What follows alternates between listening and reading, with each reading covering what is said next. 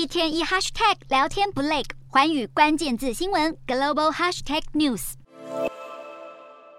以色列网络安全公司稍早前曾警告，有骇客正在某个网络论坛上出售高达四亿个推特用户的个资，还以此勒索推特执行长马斯克，要求马斯克支付二十万美元。这个月三日，网络安全公司又进一步透露，这名骇客已经把两亿三千多万个推特账户的资讯泄露到公开论坛上。看起来或许是马斯克没有付赎款。据了解，这二点三五亿个账户可能被外流的个人资讯，包含了真实姓名以及电子邮件。资安专家警告，有心人士可能会利用推特的资安漏洞，进一步窃取部分用户们更为私密的个人资讯。除此之外，不少加密货币的社群时常使用推特进行抽奖活动，因此加密货币账号也有可能沦为骇客目标，造成用户的金钱损失。